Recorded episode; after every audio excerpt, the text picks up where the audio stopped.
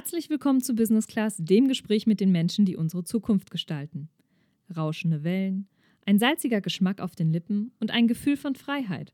So erinnern wir uns doch gerne ans Meer, oder? Doch das Ökosystem ist durch massive Umweltverschmutzungen bedroht.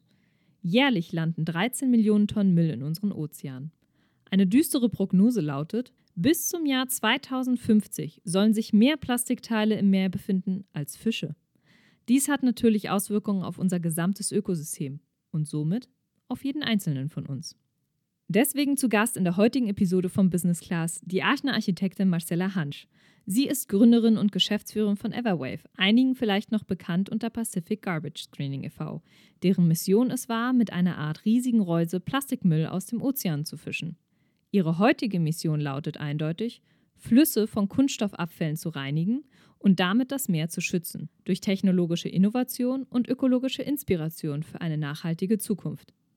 Kernfrage heute: Welche Herausforderungen birgt das Reinigen von Gewässern und welche technischen Lösungen tragen bereits dazu bei, dass unsere Meere plastikfrei bleiben? Ein herzliches Willkommen, liebe Marcella Hansch. Danke für die Einladung. Marcella, erstmal, damit wir dich ein bisschen besser kennenlernen, kurze Ja-Nein, beziehungsweise sowohl als auch Fragen. Lieber segeln oder tauchen? Tauchen. Lieber baden in Süß- oder Salzwasser? Salzwasser. Fluch der Karibik oder doch eher der weiße Hai? Fluch der Karibik. Teamplayerin oder doch lieber Einzelkämpferin? Teamplayerin. Klassisches Buch oder Hörspiel? Buch. Das war doch schon mal ganz gut und klar. Haben wir auch gestern immer dann den halben Roman antworten. Insofern, du hast da eine klare Meinung, du bist klar positioniert. Das ist doch auf jeden Fall schon mal ein klasse Start. Du bist ja studierte Architektin.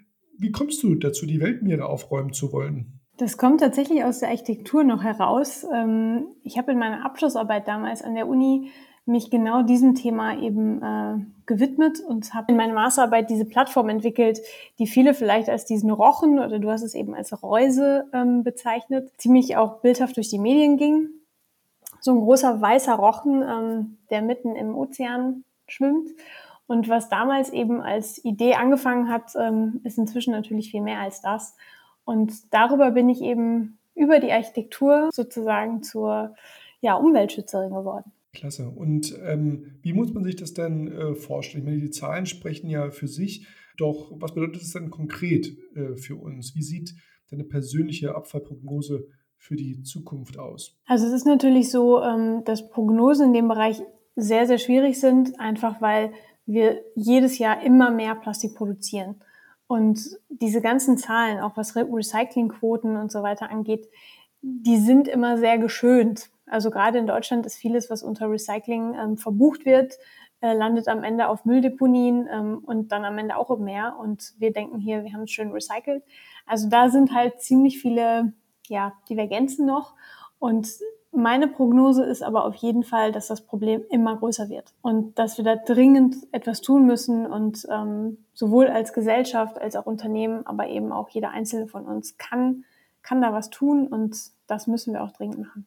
Und warum wird das deiner Meinung nach größer? Weil gefühlt ist ja so, dass viele neue Gesetze, Regulierungen, mehr Awareness sozusagen auf diesen Themen liegt, dass eben nicht mehr einfach nur Müll und Abfall in, ins Meer gekippt wird, sondern dass da doch schon auch von politischer Seite mittlerweile ähm, und von Organisationen, Verbänden, Vereinen dort ähm, Attention drauf ist. Warum glaubst du, das Problem wird eher schlimmer? Also wenn man sich mal die, die Zahlen anguckt, was die Plastikproduktion jedes Jahr angeht, ähm, die steigt unglaublich und die steigt auch aktuell noch extrem und die Prognosen dahingehend sind auch weiterhin so, dass die Plastikproduktion steigen wird. Und je mehr natürlich Plastik produziert wird, ähm, auch Single-Use-Plastics, da ist es natürlich kein weiter Weg mehr, bis, bis das auch am Ende in der Umwelt langt. Und dazu kommt natürlich noch, gerade jetzt äh, die Corona-Pandemie hat gezeigt, jetzt gibt es wieder noch neue Produkte, die sozusagen im Meer landen. Also überall sieht man inzwischen diese Einwegmasken äh, in Straßen, in Flüssen, an Küsten und natürlich auch schon im Meer. Und das wird leider auch in der nächsten Zeit ähm, nicht besser werden. Deswegen müssen wir einfach was tun. Und ich glaube, wir sind da auf einem sehr guten Weg, aber da ist noch sehr viel Luft nach oben. Du bist ja mit dem Bundespreis Ecodesign 2016 und dem FIM Award äh, 2018 für deine Initiative Pacific Garbage Screening ausgezeichnet worden. Wie fing das dann alles überhaupt an? Angefangen hat das tatsächlich ähm, als Idee eben mit dieser Abschlussarbeit, dass ich ähm, mit Freunden, mit Kollegen über die Idee gesprochen habe Und dann ist es eigentlich eher durch einen Zufall ähm, in Zeitungen gelandet, wurde bekannter und ich habe angefangen, Vorträge darüber zu halten als Impuls, also als Vision, gar nicht ähm, mit dem Anspruch, das zu realisieren. Doch über diese Vorträge habe ich ähm, unheimlich spannende Menschen kennengelernt, ähm, auch von der Universität hier in Aachen, die eben die Meinung hatten, dass das ähm, gar nicht so unrealistisch ist. Und daraus hat sich dann ein Team gebildet. Wir haben vor vier Jahren einen Verein gegründet, haben an dieser Idee weitergearbeitet und mit diesem Team inzwischen das Projekt so weit vorangebracht, ähm, ja, dass wir tatsächlich Technologien entwickelt haben, die wir jetzt in den Einsatz bringen. Und ja, die Anfänge sind von einer Idee eben entstanden, aber dadurch, dass wir eben ja so viele Leute damit, ich sag mal, motiviert haben, weil es eben darum ging, Lösungen zu finden und nicht nur das Problem anzuklagen, ist das Ganze wie so ein Schneeball extrem gewachsen und äh, hat uns und mich auch teilweise total überrascht, wie das so im Laufe der Zeit groß geworden ist. Wie muss man sich das dann praktisch vorstellen? Also du hattest ja gesprochen von dem Rochen oder Reuse, wie ich es genannt habe. Die fängt da jetzt also äh, das Plastik ein, dann ist das sozusagen dort. Das kann ja auch nicht unlimitiert aufnehmen. Das heißt, irgendjemand muss ja dann zu dieser Reuse hin, muss den, den, Müll aufnehmen, wieder zurück an Land transportieren, der muss weiterverarbeitet werden oder wie muss ich mir das vorstellen praktisch? Ursprünglich war das tatsächlich immer so geplant, dass es alles ähm, auf dieser Plattform stattfindet. Da waren eben auch Vorrichtungen vorgesehen, wo Schiffe anlanden können, ähm, wo auch Verarbeitungsanlagen direkt schon an Bord sind. Und wir sind natürlich inzwischen schon viel weiter. Also wir haben mit dieser Idee natürlich gestartet, mit vielen Experten gesprochen, ähm, mit der RWTH hier in Aachen zusammengearbeitet und haben dann sehr schnell festgestellt, die Idee an sich ist zwar sehr gut und auch theoretisch realisierbar, wenn man aber schaut ähm, in Richtung Kosten, Nutzen und wo wollen wir eigentlich hin, was ist eigentlich unser Ziel, dann ist das der falsche Ansatz. Also wenn man sich das mal vorstellt, wenn man einen ähm, Wasserschaden in der Küche hat, dann fängt man ja auch nicht erst an, den Boden aufzuwischen, sondern man dreht erstmal den Hahn zu. Da haben wir halt angesetzt und geschaut, okay, wo ist denn dieser Hahn? Und der Hahn ist zum einen natürlich in den Flüssen, weil der meiste Müll, der in den Meeren schwimmt, kommt eben über Flüsse und über Küstengebiete ins Meer hinein. Der zweite Hahn ist sozusagen der Mensch an sich. Also in unserem Kopf müssen wir natürlich auch anfangen. Und deswegen haben wir auch eben diese zwei Bereiche, einmal eben die Technologie und die Inspiration. Und im Bereich der Technologie haben wir diese ganze Plattform jetzt ähm, adaptiert an Flüsse. Hat natürlich ganz viele unterschiedliche Umgebungsbedingungen, ähm, wo wir die Technologie anpassen mussten. Also sprich, es ist Süßwasser, kein Salzwasser mehr. Es sind ähm, andere Fließgeschwindigkeiten. Wir können natürlich nicht eine Riesenplattform in jeden Fluss hängen, weil natürlich ähm, auch auf Schiffsverkehr und so weiter Rücksicht genommen werden muss. Das heißt, wir haben das ganze System angepasst als modulares System, dass man auch nicht für jeden Fluss etwas Neues entwickeln muss, sondern dass man einfach die Anzahl der Module verändern kann und so eben global maximal viel, viele Flüsse auch abdecken kann. Wir haben das Ganze im letzten Jahr noch ergänzt durch ein Müllsammelboot, was eben genau das macht, was du auch eben angesprochen hattest. Wie kommt denn der Müll darunter? Das heißt, das passiert mit diesen Müllsammelbooten die aber eben nicht nur für den Abtransport äh, zuständig sind, sondern auch einzeln eingesetzt werden können, also zum Beispiel an, an, an Stellen, wo eben keine Plattform eingesetzt werden kann, also sprich an schlecht zu erreichenden Stellen, teilweise aber eben auch für kurze Einsätze, auch in Staudämmen, in äh, Seen und so weiter. Und haben damit praktisch äh, eine ganzheitliche Technologie geschaffen und arbeiten, weil du auch gefragt hattest, was passiert denn damit, wo geht das Ganze hin, an dem Thema des Recyclings weil für uns ist der Müll eben kein Müll, sondern ein sehr wertvoller Rohstoff. Und da auch gesehen, wenn man guckt, wo geht unser Plastikkonsum eigentlich hin? Plastik ist halt basierend auf Rohöl ein Produkt, was irgendwann nicht mehr hergestellt werden kann, weil die Ressourcen auf unserer Erde natürlich endlich sind. Und da wollen wir natürlich auch ansetzen, weil das, was wir da an Masse haben, will ich auch wieder in den Kreislauf zurückführen. Wie viel dieser Reusen würde es denn brauchen, um wirklich quasi die Meere vom Plastik zu befreien? Und vielleicht kannst du auch mal sagen, was sowas eigentlich kosten würde in der Realisierung. Das kommt natürlich komplett drauf an, wo es eingesetzt wird. Also die Module ähm, der Plattform, die befinden sich aktuell in der Patentierungsphase. Äh, das heißt, da kann ich jetzt auch noch gar nicht so sehr darauf eingehen, weil ich es einfach noch nicht darf. Ich kann aber anteasern, dass das Ganze im Vergleich zu, zu anderen Projekten ähm, fokussieren wir uns darauf, das so günstig herzustellen und auch in den Umlauf zu bringen, dass es eben ähm, auch zum Beispiel in Entwicklungsländern eingesetzt werden kann. Das hat den Hintergrund, dass es natürlich, wenn, wenn man da Hightech einsetzen würde und das unbewacht wochenlang irgendwo stehen lässt, kennt man aus der Vergangenheit, dass natürlich dann ähm, oft Raubbau sozusagen betrieben wird und äh, am Ende nicht mehr viel von der Technologie übrig bleibt. Das wollen wir halt verhindern. Da wollen wir eben auch vor Ort dafür sorgen, dass die lokale Bevölkerung mit eingebunden wird. Und was die Anzahl angeht, ähm, ist natürlich je mehr, je besser. Grundsätzlich gibt es aber ähm, Tausendflüsse, die den Haupteintrag ins Meer liefern. Die sind vor allen Dingen in Südostasien, ähm, aber eben auch in Afrika, aber auch Osteuropa gibt, gibt auch einige, wo wir aktuell ansetzen wollen. Unser Fokus ist aber, dass wir in den nächsten fünf Jahren 100 dieser Flüsse schon besetzen mit den Plattformen, aber eben auch in Kombination mit den Müllsammelbooten. Wie muss man sich das denn vorstellen? Ähm, so einen richtigen Prototypen oder einen Live-Test, gab es den bisher schon oder noch nicht? Ja, den gab es. Also der Prototyp wurde getestet. Wie gesagt, ähm, aufgrund der Patentierung darf ich da noch nicht so viel darüber ähm, erzählen, aber ich kann schon mal so viel sagen, dass es, dass es gut war. Die Müllsammelboote, die sind auch schon im Einsatz. Also die gibt es, die heißen Collectix, die kann man ähm, auch bei uns auf der Homepage schon sehen und die kann man entweder halt mieten oder kaufen, je nachdem.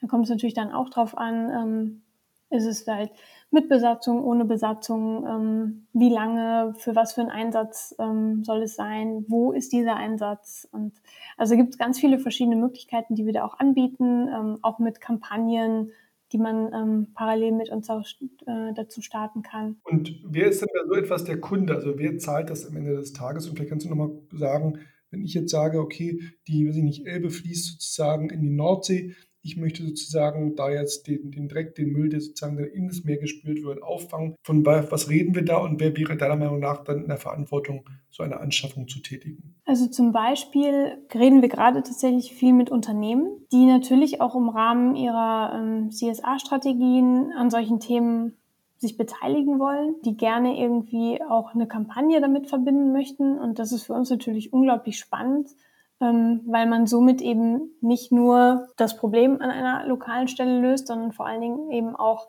das Ganze nach außen tragen kann. Und das ist halt unglaublich wichtig für uns auch ähm, dieses Thema der Öffentlichkeitsarbeit, weil man eben somit die Leute erreicht und was ich ja auch eben sagte, dieser zweite Hahn eben die Köpfe der Menschen. Und das sind tatsächlich teilweise wirklich Privatunternehmen, große Unternehmen, ähm, die im Prinzip ja, so einen Bootseinsatz sponsern über eine gewisse Zeit, eben mit deren Logo da drauf. Dann gibt's aber auch Anfragen von NGOs, die sich eben lokal mit solchen ja, Problemzonen, sage ich jetzt mal, beschäftigen. Da gibt's halt verschiedene Anfragen. Aber natürlich ähm, sind auch Zielgruppen Regierungen, Gemeinden, Städte, also überall da, wo im Prinzip das Problem auftritt, jemand davon irgendwie Schaden trägt. Die Tourismusbranche natürlich auch, weil tatsächlich der Tourismus dadurch natürlich total beeinträchtigt wird, wenn die Strände voller Müll liegen, wenn überall sich in Buchten der Müll sammelt und ähm, es keine Technologien gibt. Jetzt gerade geht es ja auch durch die Medien, ähm, dass in, in Bosnien-Herzegowina eben Wasserkraftwerke stilllegen, weil die durch Müllmassen verstopft werden. Also gibt es unheimlich viele Zielgruppen und ja, potenzielle Kunden, die wir natürlich auch ansprechen. Und kannst du noch mal was zur Preisgestaltung sagen? Es ist tatsächlich abhängig davon, was denn gefragt wird. So ein Einsatz mit, mit Logistik kostet natürlich alleine vom, vom Aufwand her ein paar tausend Euro, was, je nachdem auch, wo natürlich dieser Einsatz stattfindet, wie lange er sein soll, ob wir das Personal mitbringen, ähm, ob es im Prinzip ähm, vor Ort Strukturen gibt, natürlich auch die Boote ins Wasser zu lassen. Und also es ist halt nicht so pauschal. Ähm, mhm. Wie muss man sich euer Geschäftsmodell konkret vorstellen? Ähm, also es ist eine Vermietung im Prinzip wo wir eben verschiedenste ähm, auch Angebote dann machen, je nachdem, was, was der, wo der Bedarf ist. Ähm, es gibt aber natürlich auch die Möglichkeit, die Boote zu kaufen. Da gibt es auch verschiedene Ausstattungen der Boote. Ähm, da befinden wir uns natürlich in einer, in einer höheren ähm, Preisklasse. Die Boote haben wir zusammen mit unserem Partner Berki. Also Berki ist ähm, praktisch unser Partner, der diese Boote herstellt. Die kommen ursprünglich aus dem Bereich der Mähsammelboote und in einer ähm, gemeinsamen Kooperation haben wir praktisch diese Mähboote umstrukturiert ähm, hin zu Müllsammelbooten, dass sie eben genau darauf spezialisiert sind. Es gibt auch noch die Zusammenarbeit mit dem Deutschen Forschungszentrum für künstliche Intelligenz, da geht es eben darum, natürlich auch mit einer Datenerhebung, ähm, ist das für so einen Kunden auch interessant. Also es gibt halt verschiedenste Modelle, die wir da anbieten können. Und da machen wir halt individuelle Angebote. Also je nachdem, was da die An Anforderungen mhm. oder auch die Wünsche sind. Und ähm, fängt, wie gesagt, eben im kleinen ähm, vierstelligen Bereich an, wenn es darum geht, für ein paar Tage so ein Boot zu mieten, bis aber eben hin ja, zu den größeren Summen, wenn es wirklich um, um Dauereinsätze und auch um den Kauf von solchen Booten geht. Und bei den Plattformen ähm, wird es ähnlich sein. Da wird der Fokus natürlich auf den Dauereinsätzen liegen, weil die Plattformen eben nicht dafür gedacht sind, dass man sie jetzt ständig wieder abbaut und wieder aufbaut. Das geht zwar auch, ähm, die sind auch so konzipiert, dass sie eben leicht zu transportieren sind, dass sie in Container passen. Ähm, aber da ist natürlich schon das Ziel eher der Dauereinsatz, weil sie dadurch sich dann am Ende natürlich auch erst ähm, effizient rechnen. Darf ich fragen, warum wird es denn ähm, vermietet? Also ich kann mir vorstellen, um nochmal bei meinem Beispiel zu bleiben, die Elbe fließt in die Nordsee, ich möchte eine saubere Nordsee haben. Das ist ja eine dauerhafte Thematik. Also warum mieten? Das ist ja nicht eine Sache, die man sagt, das machen wir jetzt mal eben zwei Jahre und dann lassen wir es wieder sein. Also, also die aktuellen Anfragen, zum Beispiel ähm, ein Einsatz, den wir letztes Jahr in der Slowakei hatten, da ging es halt konkret darum, dass ein Staudamm ähm, total zugemüllt war und das ist natürlich dann eher ein Einsatz, den Müll kann man in ein paar Tagen erstmal wegnehmen.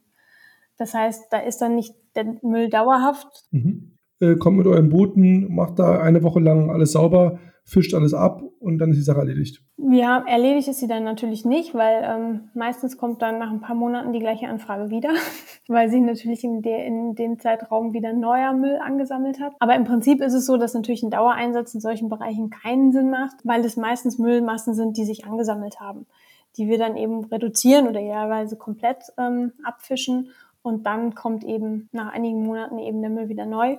Und da setzen wir aber auch an, also auch in der Slowakei haben wir auch mit den lokalen Stakeholdern gesprochen, weil es natürlich darum auch geht, ähm, eben wieder dieses Thema Bewusstseinsbildung, dass unser Ziel eigentlich langfristig gesehen ist, dass es irgendwann diese Plattform gar nicht mehr brauchen sollte. Da wollen wir eben auch mit der lokalen Bevölkerung in Kontakt kommen, ähm, mit lokalen NGOs, die an den Themen arbeiten, weil es natürlich wichtig ist, auch den Leuten vor Ort klar zu machen, wo kommt der Müll eigentlich her oder auch zu analysieren, wo kommt der Müll mhm. her und wo kann man den eben auch stoppen. Also weil es ist natürlich äh, nicht sinnvoll, wenn man immer wieder aufwischt, aufwischt, aufwischt und das Leck aber im Prinzip nicht findet, sondern da wollen wir natürlich hin, dass das Leck langfristig geschlossen wird. Das ganze Thema Bildung, also Umweltbildung mhm. und äh, wie bringt ihr dieses Thema dann in diese Region auch hinein, um eben genau dafür zu sorgen, dass eigentlich vielleicht die Ursachen bekämpft werden? In Deutschland ist es so, dass wir ein, ähm, ein, auch Bildungsprogramme aufbauen. Also zum Beispiel haben wir für Schulen ähm, zwei Bildungskoffer entwickelt.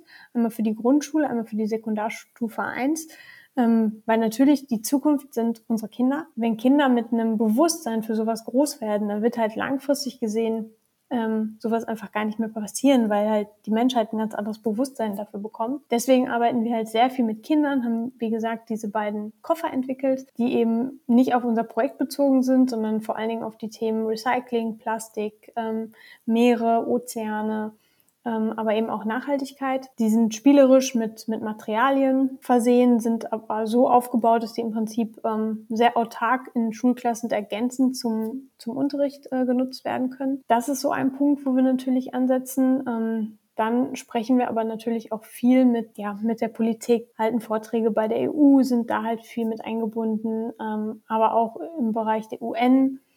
Also ich bin beispielsweise ähm, Vorstand in dem Dekadenkomitee, was es jetzt für die neue Dekade gibt. Also die UN ruft ja jedes äh, Jahrzehnt eine Dekade aus und die Dekade, die jetzt im Januar gerade startet, ist eben die Dekade der Ozeane. Da setzen wir natürlich auch an, darüber zu kommunizieren, ähm, weil Kommunikation ist da halt das, das ganz Wichtige. Und wenn man nochmal runterskaliert auf so einen einzelnen Einsatz, dann ist es natürlich so, dass wir auch durch die ähm, durch den Müll selber und durch die Daten, die wir da bekommen, natürlich auch sehen können, was ist das eigentlich für Müll, der daherkommt. Also wenn wir jetzt zum Beispiel wie in der Slowakei sehen, okay, da sind 200 Plastikflaschen von ähm, einer Firma, die Limonade herstellt, dann mhm. können wir natürlich auf die zugehen und sagen, hey, guck mal hier, da landet euer Müll am Ende und wollt ihr da nicht auch mal was gegen tun? Und ja. das sind natürlich auch total spannende Punkte, weil ähm, dann kann sich so ein Unternehmen natürlich auch nicht mehr aus der Verantwortung rausziehen, weil wenn wir es genau nachweisen können, auch mit Daten, wo deren Müll am Ende überall landet, dann ähm, ist es natürlich für deren Außendarstellung auch nicht so toll, sozusagen. Ähm, ja, da gibt es ja einen Druck aufbauen. Ich meine, sagen, das sind die zehn Brands, die am meisten Flaschen in den Weltmeeren haben. Da wahrscheinlich Coca-Cola genau. vermute ich mal. Yep. Insofern, ja. Ähm, in den letzten Jahren habt ihr ja viele spannende neue Partner gefunden. Darunter seid ihr ja in 2020 Teil dieses EU-Projekts äh, Mix-Up geworden. Ziel dieser Biokonvertierung das heißt ja, die Kunststoffabfälle als wertvolle Ressource einer Kreislaufwirtschaft zu, zu, integrieren. Wie kann das funktionieren? Wie muss man sich das dann praktisch vorstellen? Praktisch ist es ja aktuell ein Forschungsprojekt, wo eben geschaut wird, wie kann man ähm, Kunststoffe wieder so aufarbeiten, dass man die Moleküle auch nutzen kann ähm, oder die Monomere nutzen kann für eben neue Produkte. Und das, da ist natürlich auch das Ziel, dass es eben groß skalierbar auch wieder auf den Markt gebracht werden kann. Und da arbeiten wir mit, ähm, also es ist über zehn Länder verteilt, dieses Projekt, ähm, eben auch mit China, mit Spanien. Also es sind total spannende ähm, Partner mit an Bord. Ähm, wir sind da so das Sprachrohr auch nach außen, um eben auch die Forschung erlebbar zu machen, weil das ist ja oft so der Fall, dass Forschung irgendwie hinter ähm, verschlossenen Türen passiert. Wenn es nicht funktioniert, dann weiß es am Ende keiner, dass es jemals stattgefunden hat. Und wenn es funktioniert, dann ist es oft so, dass die Forschung das nicht gut nach außen transportieren kann, weil es eben dieser Forschungsjargon ist. Und ich selber bin ja auch keine Forscherin, keine Wissenschaftlerin. Ich ähm, rede halt eher gerne so, dass man es auch versteht und, und die Menschen begeistert werden. Und das ist eben auch das Ziel von Mix-Up, dass ähm, ist natürlich ein Forschungsprojekt, das aktuell läuft, wo man natürlich auch nicht immer über einzelne Forschungsergebnisse aktuell sprechen kann. Aber was man natürlich was wir auch eben machen, alleine für die Thematik begeistern und das Thema nach außen bringen. Das ist extrem äh, spannend und chancenreich. Wie seht ihr das dann von der Zeitachse? Wenn ihr wart quasi mehr oder weniger gemeinnütziger Verein, ähm, ihr sagt jetzt, nee, da muss auch ein richtiges Business äh, draus werden, was skalieren kann, sonst können wir den Impact nicht machen. Wenn du mal zwei, drei, fünf Jahre weiter denkst, wo seht ihr euch da? Was, was habt ihr erreicht? Euer Team seid aktuell rund 15 Kollegen. Wo wollt ihr da stehen? Was wollt ihr erreicht haben? Wie messt ihr auch euren Erfolg? Also wir haben ähm, das intern tatsächlich neulich auch mal besprochen. Und zwar ähm, haben, also haben wir das so ein bisschen mit den Personen gemacht. Wo sehen wir uns praktisch in mehreren Jahren? Da war zum Beispiel ein Bild, äh, die Kollegin aus der Umweltbildung zum Beispiel ähm, steht in einer Schule in Afrika, die wir selber gebaut haben aus ähm, recyceltem Plastik, was wir vor Ort aus dem Fluss geholt haben und ähm, gibt dort praktisch ähm, ja, Workshops für die lokale Bevölkerung, für die Kinder vor Ort.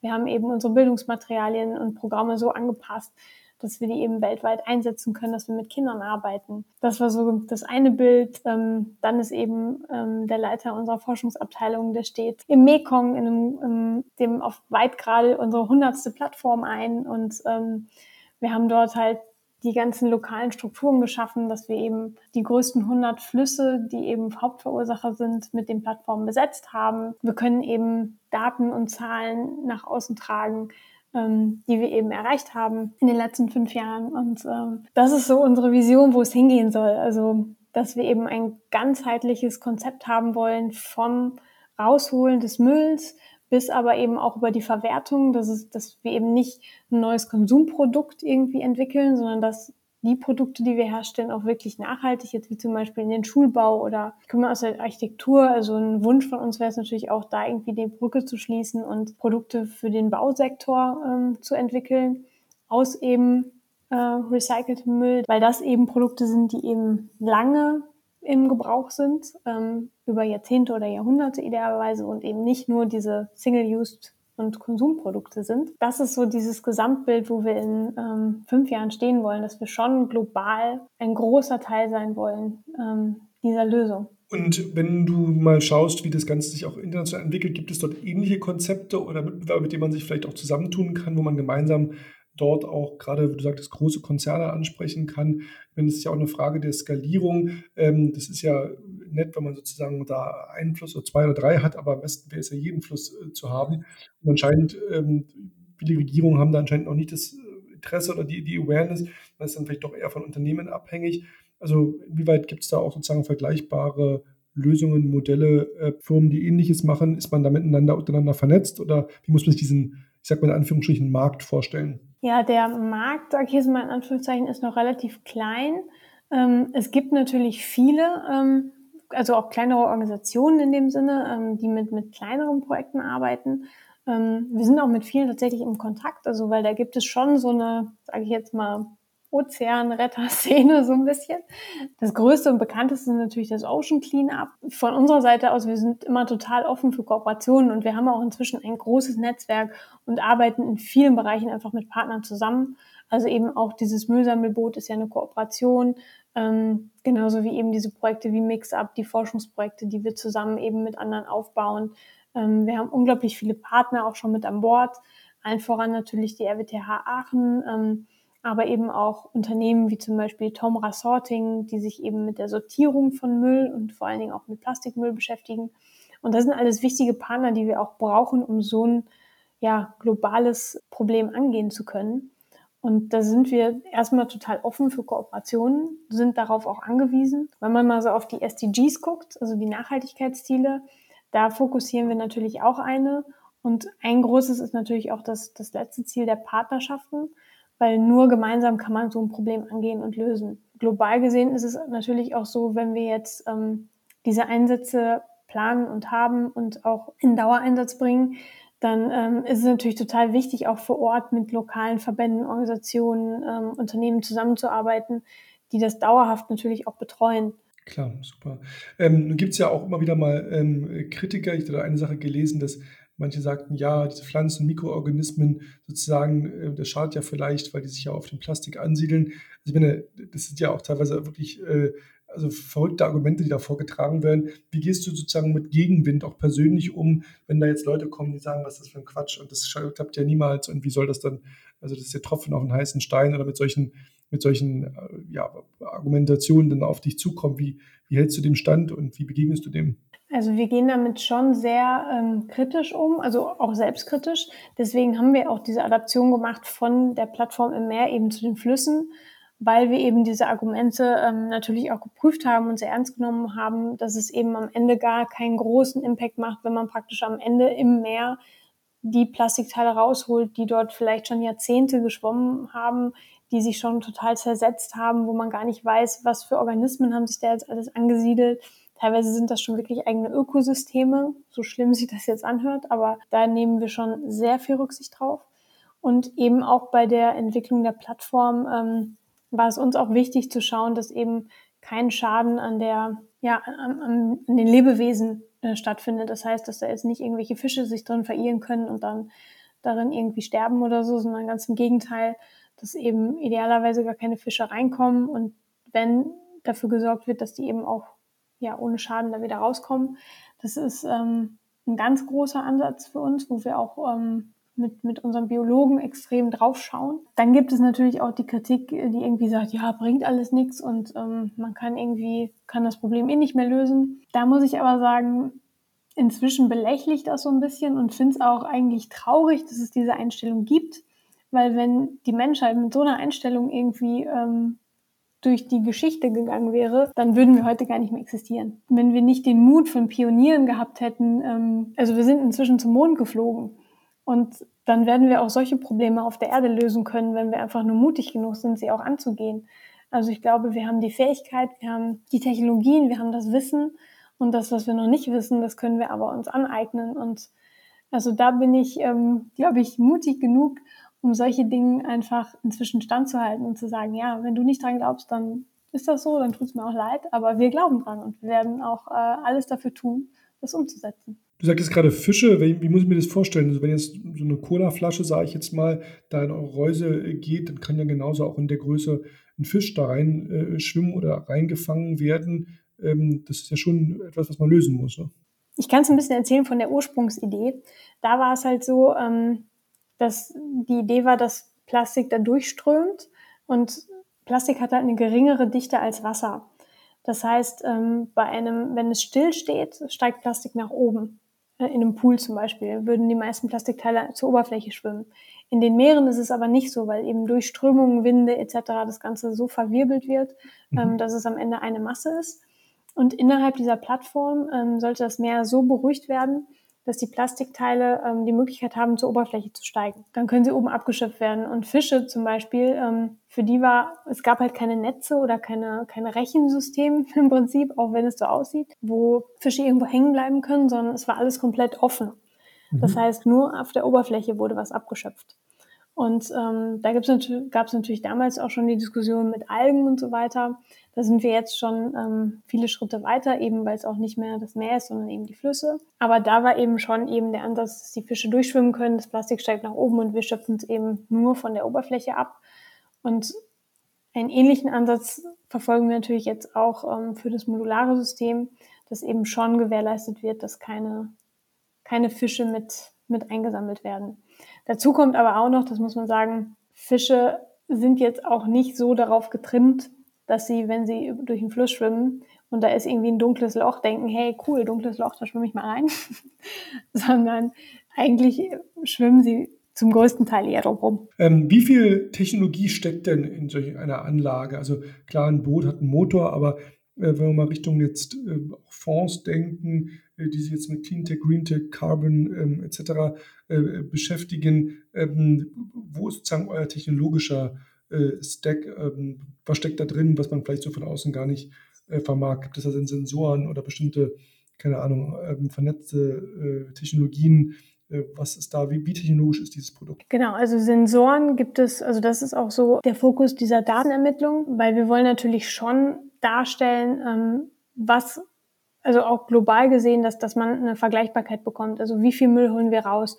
Und was wir jetzt auch während der Entwicklung festgestellt haben, es ist unglaublich schwierig, an Daten von Meeresmüll zu kommen, weil es einfach noch keine Datengrundlage gibt, die halt belastbar genug ist. Und da arbeiten wir natürlich auch mit dran, ähm, über Drohnen, über Sensoren ähm, möglichst viele Informationen dieses Mülls zu bekommen, dass wir eben genau wissen, was ist das für eine Zusammensetzung, ähm, wie viel Prozent sind Plastik, wie viel Prozent sind aber auch irgendwie andere Teile, Holz, ähm, Metall und so weiter. Das ist natürlich alles mit da drin. Und ähm, diese Datenerfassung ist natürlich, also diese künstliche Intelligenz, die soll natürlich auch langfristig so ausgebaut werden, dass es halt viel darüber auch steuerbar ist, dass man im Prinzip eine riesen Datensammlung am Ende hat. Ähm, ja, das ist eigentlich so diese große auch Zukunftstechnologie, die ähm, zum Teil schon gibt, zum Teil im Aufbau ist. Und da sehe ich auch so die Zukunft der, der, der künstlichen Intelligenz, wenn es um Daten und für die Zukunft geht, was, was den Müll angeht. Was ist denn dein persönlicher Wunsch und Ziel für das Jahr 2021, Marcella? Mein persönliches Ziel wäre, dass wir unser Projekt in den Einsatz bringen, dass wir zum Ende des Jahres wirklich schon messbaren Impact generieren können. Also dass wir ganz klar sagen können, wo wir Einsätze hatten, wie viel Müll wir rausgeholt haben, dass wir eine gewisse Datengrundlage haben, dass wir ähm, idealerweise ganz Deutschland äh, mit unseren Bildungskoffern ausgestattet haben und ja, frohen Mutes in das äh, Jahr 2022 starten können. Klasse, Marcella. Eine Wahnsinnsgeschichte. Ähm, Toll, was ihr da aufgebaut habt. Und man kann ja nur hoffen und wünschen, dass das bald in vielen, vielen Flüssen dieser Erde zum Einsatz kommt und dass ihr da wirklich Unternehmen, Regierungen, Behörden überzeugt, dass das der Weg nach vorne ist. Toi, toi, toi dafür. Vielen, vielen Dank, dass du heute bei Business Class unser Gast warst. Und ähm, für alle Hörerinnen und Hörer sei noch mal darauf hingewiesen, dass wir viele spannende Zukunftsmacher ähm, in den letzten Monaten interviewt haben. All das findet ihr unter Business Class, entweder auf der Website von piabo.net oder natürlich auf allen Kanälen und Quellen, wo es gute Podcasts gibt, sei es Spotify, Deezer, Apple Podcast, auf allen äh, Soundcloud, auf allen entsprechenden Kanälen.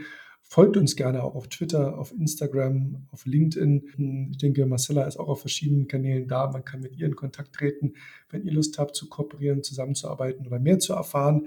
Ich bedanke mich erstmal ganz, ganz herzlich, dass ihr dabei wart und zugehört habt. Liebe Marcella, dir persönlich alles, alles Gute und vielen Dank, dass du heute dabei warst. Wir drücken die Daumen. Es geht uns alle was an und wäre für uns alle ein Segen, wenn dieses Thema angegangen wird. Vielen Dank, Marcella.